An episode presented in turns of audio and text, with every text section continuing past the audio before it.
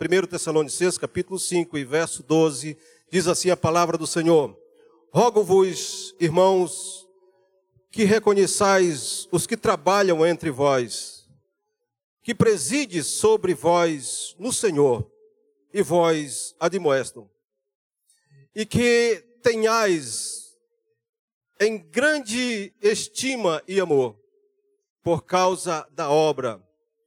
Tendes paz entre todos. Rogo-vos também, irmãos, que admoestes os que são desordeiros, consolais os que têm pouco ânimo, sustenteis os fracos, e sejas paciente para com todos. Vede que ninguém dê a outro mal por mal, mas sigai sempre o bem, tendo uns para com os outros e para com todos. Regozijai-vos sempre, orai sem cessar. Em tudo dai graça, porque esta é a vontade de Deus em Cristo Jesus, nosso Senhor. Não extingais o espírito, não desprezeis os profetas, examinais tudo e retei o bem, obstendo-vos de toda aparência do mal.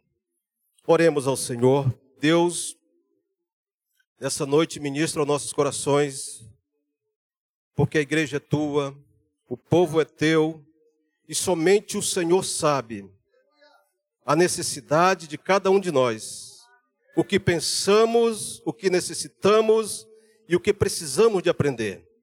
Deus, nós somos carentes da tua presença cada dia mais. Cada dia que olhamos para nós, nós percebemos que nós precisamos mais de ti. Tu és o nosso sustento, tu és aquele que tem nos sustentado. Aprove a ti estarmos aqui nessa noite para te adorarmos e te bendizer. Portanto, toda honra e toda glória seja dada a ti, somente a ti, para todos sempre. Amém. Podeis assentar? Em nome de Jesus.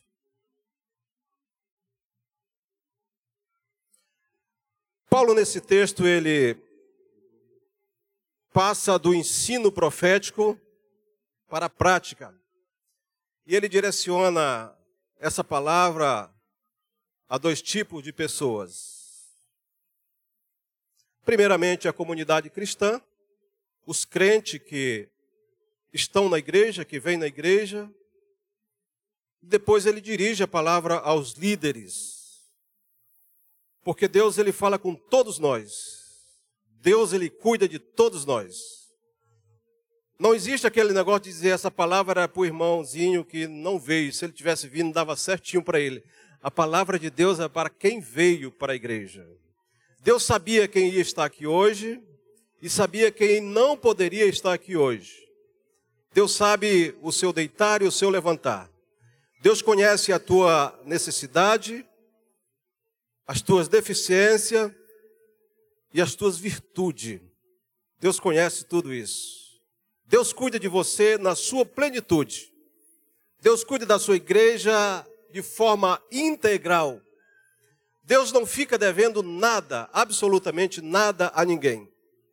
Quando se trata de Deus, não cabe nenhum ponto de interrogação, de perguntar: será que Deus não poderia ter feito de outra maneira?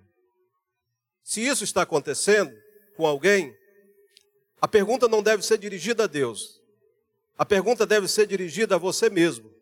Será que você não deveria ter feito de outra forma? Será que você não deveria ter sido um pouco mais paciente? Será que você não deveria ter orado um pouco mais, confiado um pouco mais, se colocado na presença de Deus um pouco mais, suportado um pouco mais? Porque Deus não fica devendo nada absolutamente a nós. Os crentes que estavam nesse contexto que estava sendo abordado nesse momento, estava sendo exortado por Paulo e Paulo chegou, chegou com eles e disse assim: Sejam reconhecedores, reconheçam a autoridade do vosso líder, daquele que Deus colocou sobre a vida de vocês. Muitas vezes exortam vocês, muitas vezes chama a atenção de vocês.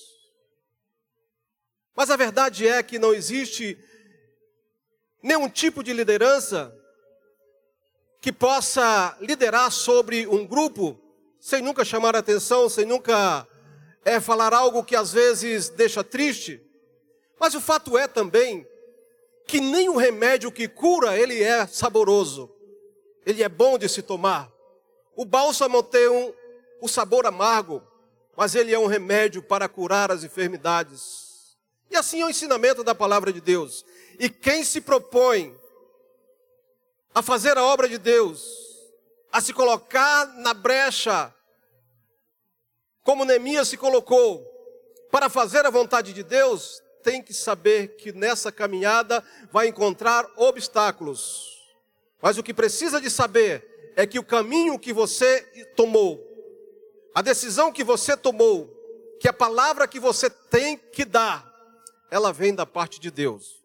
Vai doer agora?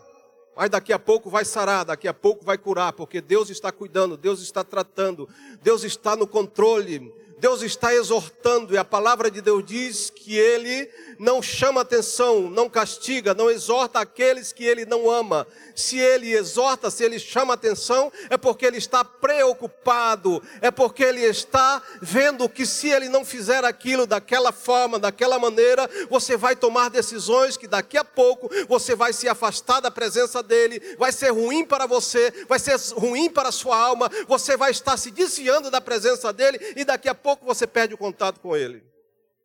E é por isso que Deus às vezes nos exorta. Puxa nas nossas orelhas.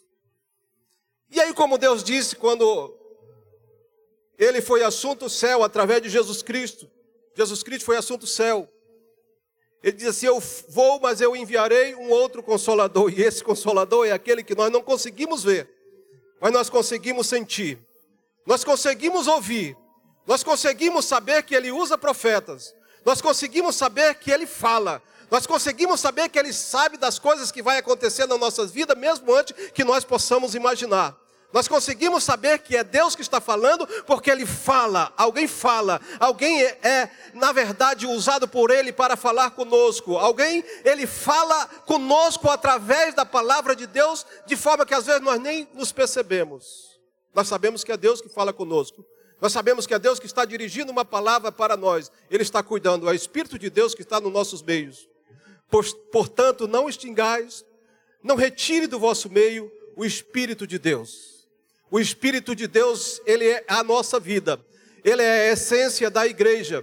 Se a igreja não tiver a presença do Espírito de Deus, é uma igreja morta. Eu não disse morna, eu disse morta. Se a igreja não tiver a presença do Espírito de Deus, é uma igreja que não tem vida, é uma igreja que não tem pulsação, é uma igreja que não tem palavra, é uma igreja que não tem ensinamento, é uma igreja que não tem um ponto de vista, não tem um porto seguro, é uma igreja que não tem doutrina, é uma igreja que não pode é, responder por si mesmo, porque ela está ao léu, ela está entregue às coisas que o mundo é, lhe propõe, mas quando o Espírito de Deus ele se exercita no meio da igreja, quando a igreja dá liberdade ao Espírito de Deus, o Espírito do Senhor vai colocando as coisas no lugar, ele vai curando, ele vai passando bálsamo, ele vai colocando cada coisa no seu lugar, ele vai montando o quebra-cabeça, e as coisas que você pensava que não ia dar certo, as coisas que você pensava que ia ser um desastre na sua vida, vai ser bênção, porque o Senhor tomou a direção, porque o Senhor tomou conta, porque o Senhor está no controle, porque o Senhor é o Senhor da igreja, porque porque você se submeteu ao Espírito Santo de Deus. Aleluia! E como se submeter ao Espírito Santo de Deus? Qual é o sinal de que uma pessoa ela se submete ao Espírito Santo de Deus? O Espírito Santo de Deus traz tristeza? Não, ele traz alegria. Portanto, o texto diz: regozije-vos sempre. Regozije-vos sempre. Você pode estar passando por uma provação. O médico pode até ter desenganado alguém, ou até mesmo você. Mas você, ao olhar para aquele diagnóstico, ao analisar aquele diagnóstico, ao ler aquele diagnóstico, você vai ficar talvez preocupado, atônito, Mas no fundo, no fundo, vai aparecer uma centelha de esperança. E essa centelha de esperança cresce para uma chama de fé e de certeza de que Deus está com você. E aí, daqui a pouco, aquilo que era um problema, aquilo que era o decreto da sua derrota, aquilo que era a, a, a, o decreto da sua destruição, você olha para aquilo e diz assim: o meu Deus é muito maior do que isso.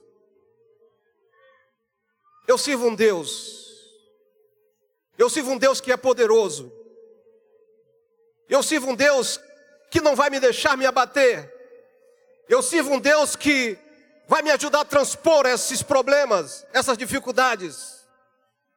Esse diagnóstico que era negativo, daqui o mesmo médico que deu esse diagnóstico negativo, ele vai dar um diagnóstico positivo dizendo que eu fui curado. Só para provar que Deus é Deus na minha vida. Nós não olhamos para o problema e medimos o problema. E superdimensionamos o problema.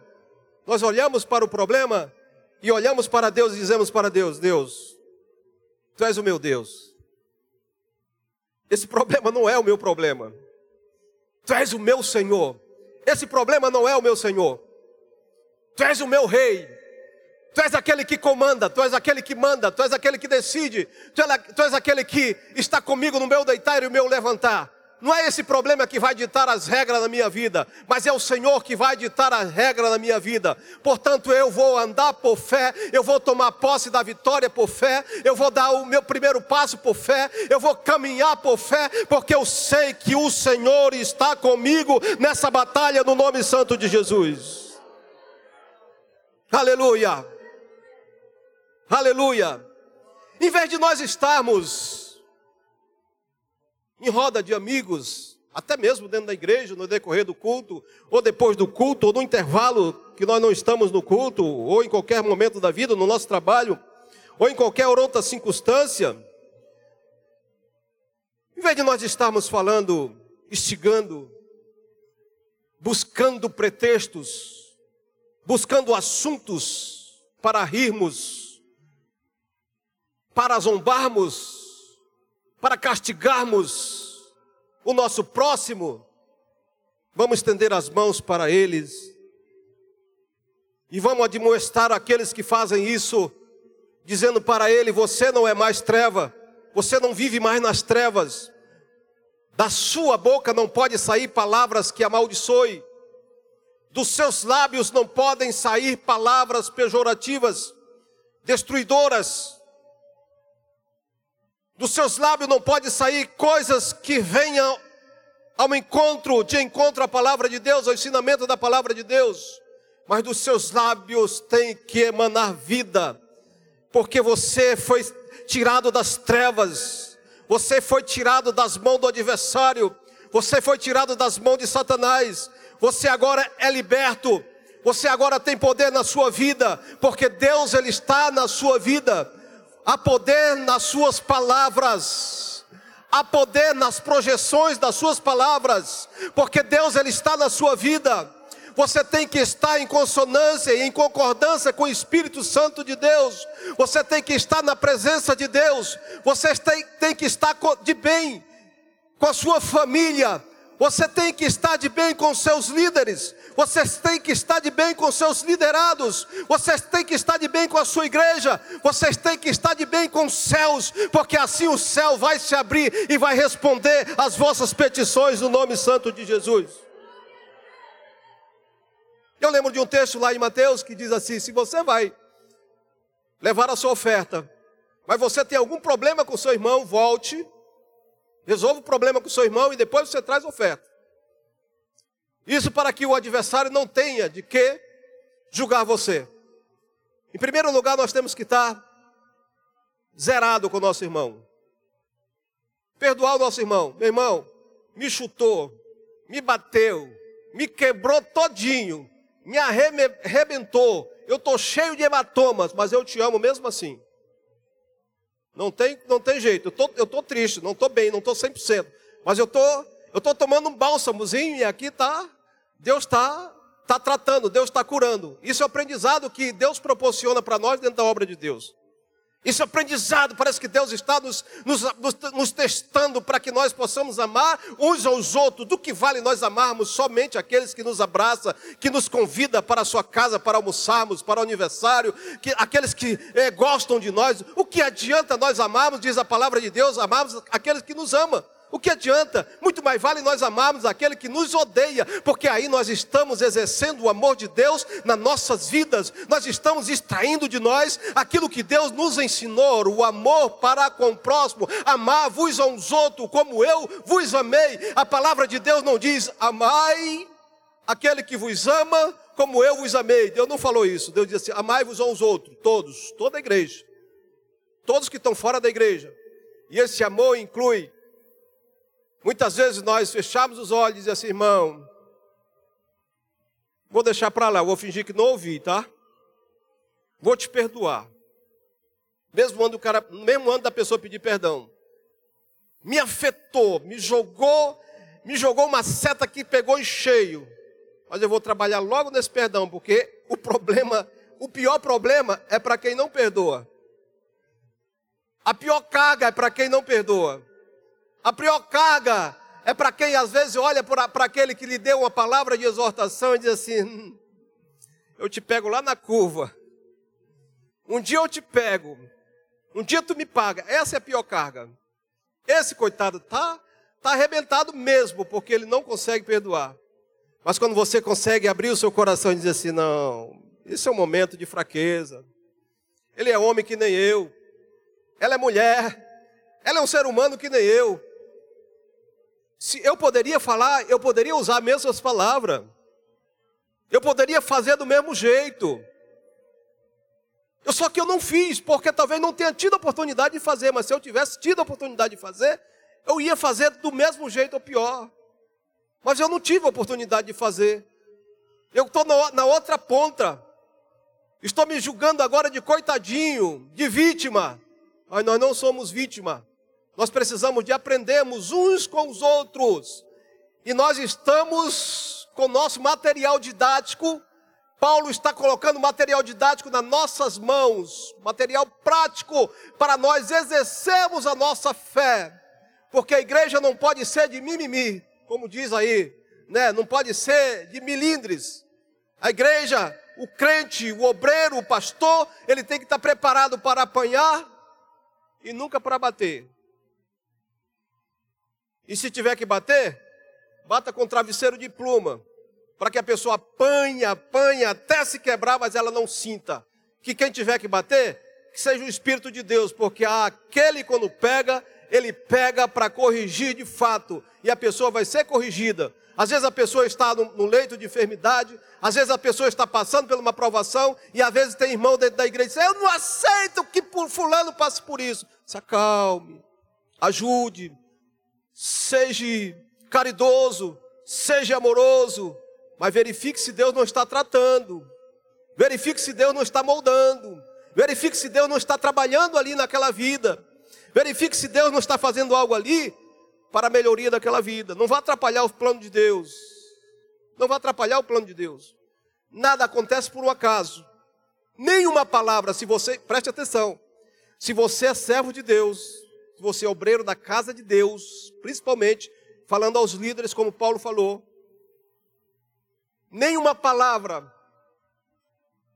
ela vai chegar até você, a não ser permissão de Deus. Nada, absolutamente nada. Se você está debaixo da mão de Deus, você pode até não entender no primeiro momento, dizer assim: poxa, poderia ser diferente. Mas não, não poderia ser diferente, não. É daquele jeito mesmo, porque é daquele jeito que Deus precisa de falar com você. É daquele jeito que Deus precisa tratar com você. Deus está usando o seu líder. Deus está usando talvez um, uma pessoa que está sendo liderada por você. Deus está usando um membro. Deus está usando alguém que talvez nem seja da igreja, mas Deus vai usar. Deus não vai deixar você passar por despercebido. Deus vai falar com você. O mesmo Deus que falava antes, ele continua falando ainda hoje conosco. Quantos acreditam nisso que Deus ainda fala? Deus continua sendo o mesmo Deus. O problema é que nós estamos com nossos ouvidos quase que obstruídos para ouvir a voz de Deus, para sentirmos a presença de Deus, para nos regozijarmos diante da presença de Deus. Nós estamos com nossos ouvidos, nós estamos envolvidos com tantas coisas, estamos ouvindo tantas coisas, estamos assistindo tantas coisas, que às vezes Deus fala, nós nem imaginamos que é Deus, já perdemos o contato de Deus, mas Deus ele continua falando. Deus ele continua se preocupando, Deus ele continua cuidando. Nós precisamos de ficarmos atentos, porque Deus ele cuida de nós. Olhe para o seu irmão e diga assim: Deus ele está cuidando de você. Aleluia. Talvez você olhe para o seu irmão de olho e é porque você não sabe o que é que eu estou passando. E se esse for o caso, diga, repita para ele assim: Deus, aí é que Deus está cuidando de você mesmo. Deus está cuidando de você mesmo. O problema é que nós achamos que quando nós somos convidados, quando nós somos amados, quando nós somos bajulados, quando nós somos curtidos, nós estamos sendo amados por Deus.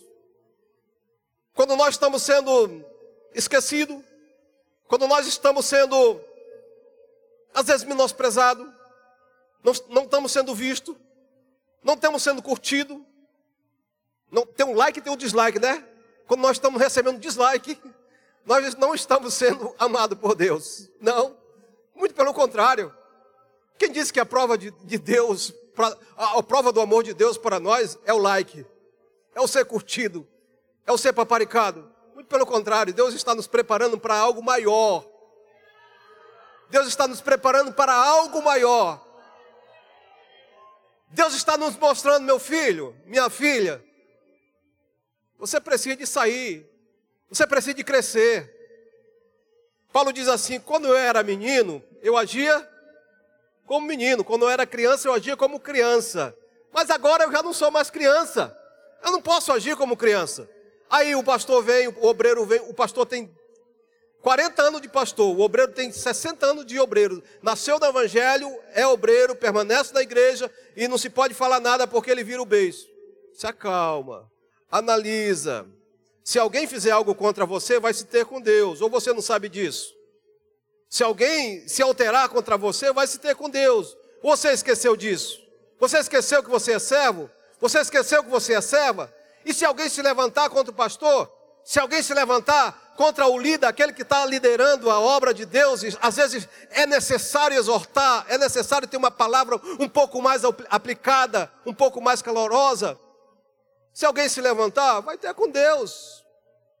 Vai ter com Deus, porque a obra é de Deus, o pastor é de Deus, as ovelhas são de Deus, o templo também é de Deus. Então aqui tudo é propriedade de Deus. Você faz parte de uma obra de Deus. Você faz parte de um todo que Deus colocou nas mãos e diz assim: ó, cada qual no seu lugar, cada qual desempenhando a sua função. Como dizia, cada qual no seu quadrado, ninguém passa para o terreno do outro. Mas se passar, vai se ter comigo. Deus vai cuidar dessas coisas. Deus vai cuidar dessas coisas. Deus vai colocar as coisas no eixo. Deus vai colocar as coisas no lugar.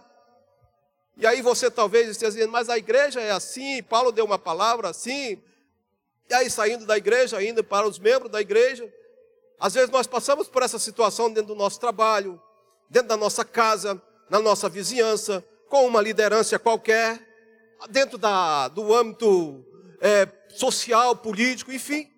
Alguém se levanta contra nossas vidas, alguém não concorda com aquilo que falamos, porque às vezes nós, não, nós somos crente e nós não queremos sair da presença de Deus, nós pre, pre, é, preferimos até ser ridicularizados, se for o caso, mas permanecemos fiel diante de uma proposta indecente, diante de uma proposta indecorosa, diante de uma proposta que pode nos levar ao inferno, que pode nos afastar da presença de Deus, nós é, é, é, é preferimos sermos até ridicularizados sermos até banidos, mas permanecemos na presença de Deus.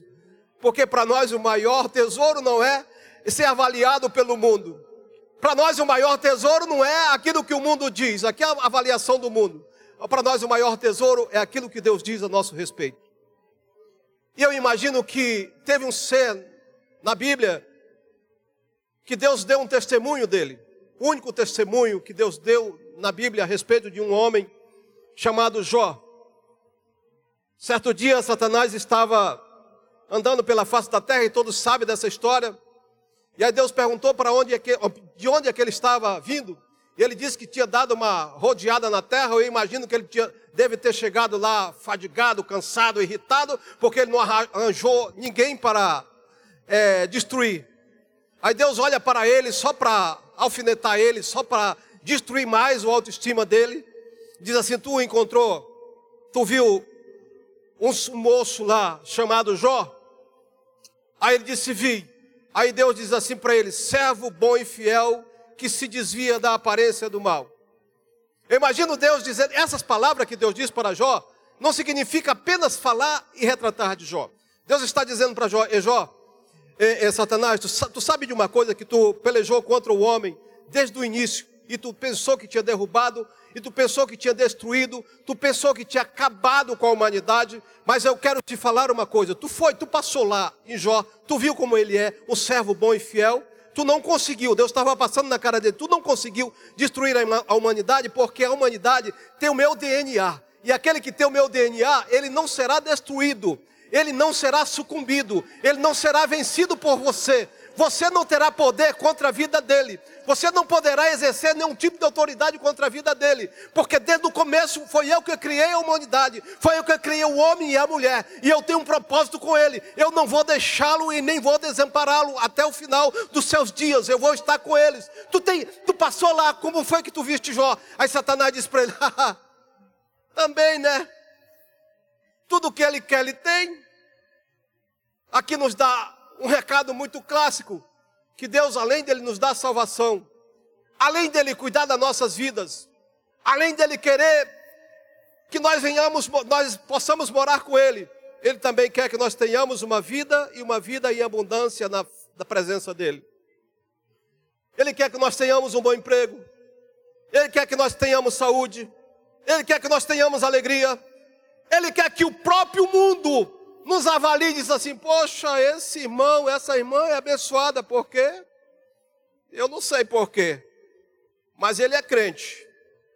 Essa irmã aí é abençoada. Aí alguém vai dizer assim: Mas por quê? Ela é diferente? É, eu acho que ele é crente. Esse irmão aí, ele é diferente, né? Ele não se mistura assim com, com a maioria, ele é, ele tem uma diferença, ele tem uma palavra. Quando ele está perto da gente, traz uma paz, exala uma paz por causa da presença de Deus. O mundo mesmo vai testemunhar. Satanás não foi capaz de, de esconder isso. Satanás disse assim para Deus: também tudo que, que ele quer, ele tem. Satanás estava preocupado. Ele está preocupado com você porque tudo que você quer, você tem na presença de Deus. Não fica preocupado com isso, não. Não fica preocupado com isso, não, porque ele, o adversário, ele não pode dar um passo ele não pode tocar num fio do teu cabelo se Deus não disser assim, vai lá e toca. Sabe por quê? Porque, porque Deus diz assim para Satanás: vai lá, toca em tudo que ele tem.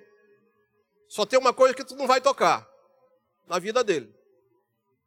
Você acha que Satanás não estava querendo tocar na vida dele? Ora, Satanás queria começar pela vida, resolvia tudo logo. Acabava, acabava com a questão. Mas Satanás ele foi tocando e disse, aí não. Eu queria na vida. Não, aí você toca, você não pode, pode tocar. Você não, não, você não vai tocar, não é porque você não queira, você quer, mas eu não deixo você tocar. Você acha que Satanás não toca na sua vida é porque ele não queira, ou porque ele não te vê, ou é porque ele não tem planos para tocar na sua vida? É porque Deus não deixa. É porque Deus não deixa. E por que, que você está com essa cara fechada?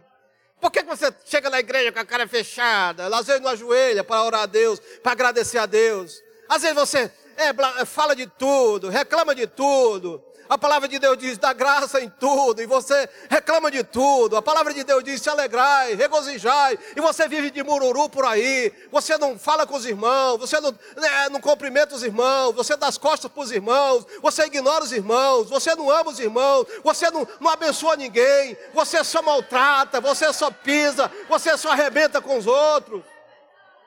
Jesus está cuidando de você. Jesus ama você. Jesus guarda você. Jesus guarda a sua casa. Por que, é que você olha para o seu líder quando ele, quando ele fala uma palavra, quando ele diz assim, ó, quando é uma administração, diz, ó, você vai receber uma chave de carro na sua, na sua mão. Abra a mão que você vai receber a chave. Quando você vem por conta, aí você fica todo sassaricando. Aí quando você chega assim, o líder diz assim, ó, seja santo como eu sou santo, assim diz a palavra de Deus. Se abstenha da aparência do mal não é do mal, é da aparência. Aquilo que parece ser, às vezes nem é, mas parece, então vá fugindo, fuja da aparência do mal. Ah, mas o meu líder, meu pastor só quer ser mais do que os outros. Coitado. Está lutando, está passando um, uma luta para se manter de pé. Não é fácil, queridos. É responsabilidade, é se expor, é se dispor, é dizer para Deus: Deus, se o Senhor está comigo, nem que eu apanhe, nem que eu seja ridicularizado, nem que aconteça o que aconteça, eu não quero nem saber, eu vou mergulhar na tua presença e eu vou levar a tua palavra. Eu quero que pessoa seja alcançada, não importa o que o mundo vai dizer, não importa se a política, é, o, o que quer que seja, venha me condenar, não interessa. O que interessa é que eu vou falar apenas aquilo que o Senhor quer que eu fale. Apenas aquilo que o Senhor quer que eu fale. E a, e a palavra de Deus, apenas a palavra de Deus. Não precisa de enfeite, não precisa de adornos, de pretextos, de arranjos. Só ela é capaz de entrar na sua vida e encontrar exatamente lá onde está machucado agora. Ó. Sabe quando você, você tem, você faz, é uma depilação ou tira a barba, Aí você não está sentindo nada, mas você joga um pouquinho de álcool, aí você vai ver que algum lugar ficou machucado. A palavra de Deus é assim. Você está vindo para a igreja, está dentro da igreja, aí a palavra de Deus está entrando em você como se fosse um álcool. Aí você está encontrando, uh, machucou, estou sentindo. É porque Deus está falando com você nessa noite. E essa palavra não é só para o pastor, não é só para os obreiros, não é só para mim, é para a igreja, é para todos nós, porque o plano de Deus é para a igreja toda, é para todos aqueles que estão dentro da igreja. Deus não fala com aqueles que não vieram hoje, Ele fala com aqueles que vieram hoje. E saiba de uma coisa: Ele sabia que você está aqui, Ele sabia que você está sentindo o que você está sentindo agora. Ele sabia que nessa noite você ia estar aqui com seu coração aberto, alegre ou triste. Ele sabia que você está aqui nessa noite?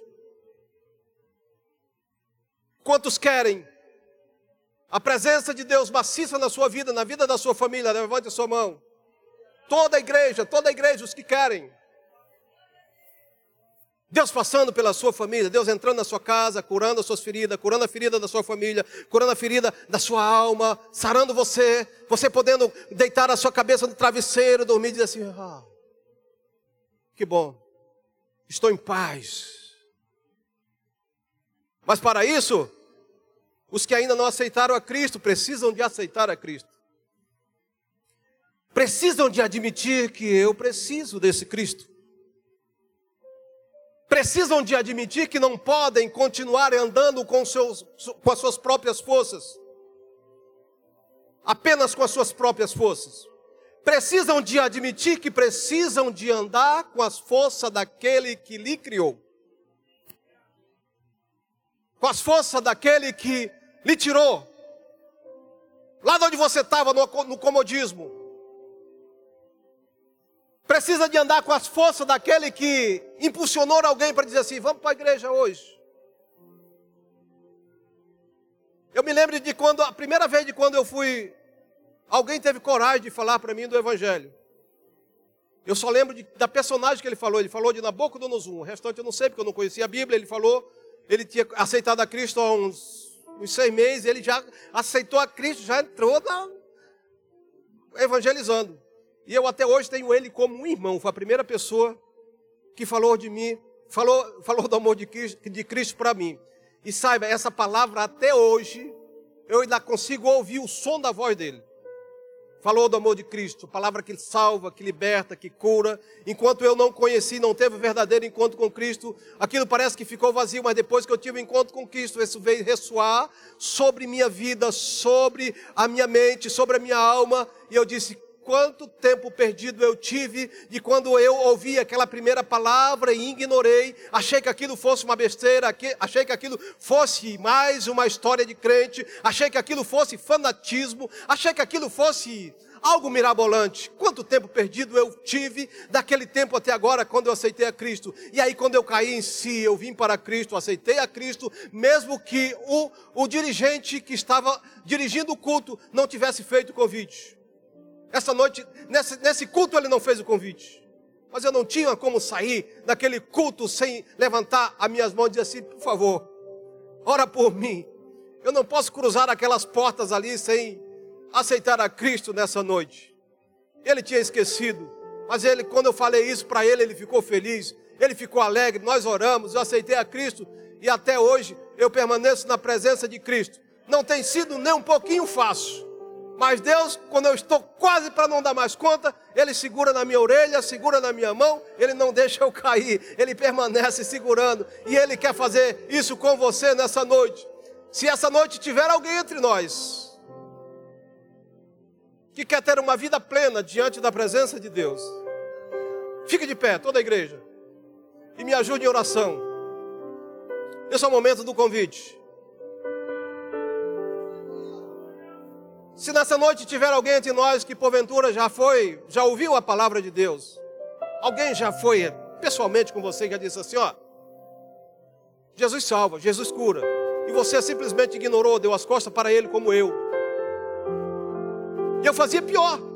Quando eu estava na igreja, eu passei dois anos na igreja, sem aceitar Cristo. Quando os obreiros iam me convidar, eu digo: eu já aceitei a Cristo, porque assim eu quebrava a força dele, ele não insistia mais comigo, mas eu não tinha aceitado a Cristo. Não faça isso. Aproveite a oportunidade, não perca o seu tempo.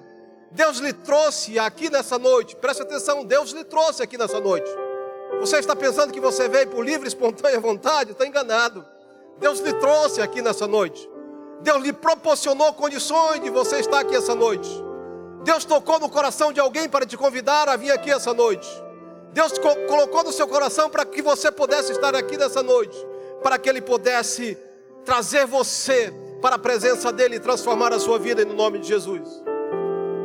Se houver alguém entre nós que ainda não aceitou a Cristo, que quer ter a sua vida transformada e viver uma vida plena com Cristo, viver uma vida de regozijo diante da presença de Deus, não perca a oportunidade de estar na presença do Senhor a partir de agora. Eu não estou convidando você para trocar de religião. Eu não estou convidando você para ser religioso. Eu estou convidando você para ser salvo em Cristo Jesus. Eu estou convidando você para morar no céu.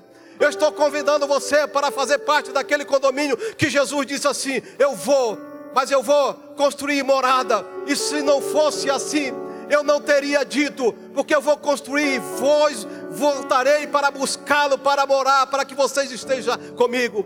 Quantos têm esse desejo de morar com Cristo, levante a sua mão nessa noite. Você que está aqui nessa noite, que se afastou dos caminhos do Senhor, essa é a oportunidade que Deus te concede, essa é a oportunidade que Deus te dá para que você possa vir para os pés do Senhor e se colocar diante da presença dEle em nome de Jesus. Aleluia! Aleluia! Aleluia! Você não pode sair daqui da mesma forma que você entrou. Você tem a obrigação de sair daqui transformado. Porque Deus se responsabilizou de transformar você se você quiser. A palavra dele diz: Eis que a tua porta e bato. Se você abrir, eu entrarei e cearei com você e você ceará comigo. É você que decide. A palavra final é sua. A oportunidade Deus está te dando agora. A primeira pessoa já está aqui. Se houver mais alguma pessoa aí no meio, para aceitar a Cristo, para ser transformado pelo poder da palavra de Deus, pelo poder da palavra do Senhor. A segunda está vindo. Vem. Se tiver mais alguém, vem. Faz fila, vem correndo. Faz fila. És fiel Faz fila, vem correndo. Porque a palavra de Deus é quem salva, é quem cura, é quem liberta, é quem transforma. Em e nessa noite Deus quer transformar a sua vida no nome de Jesus.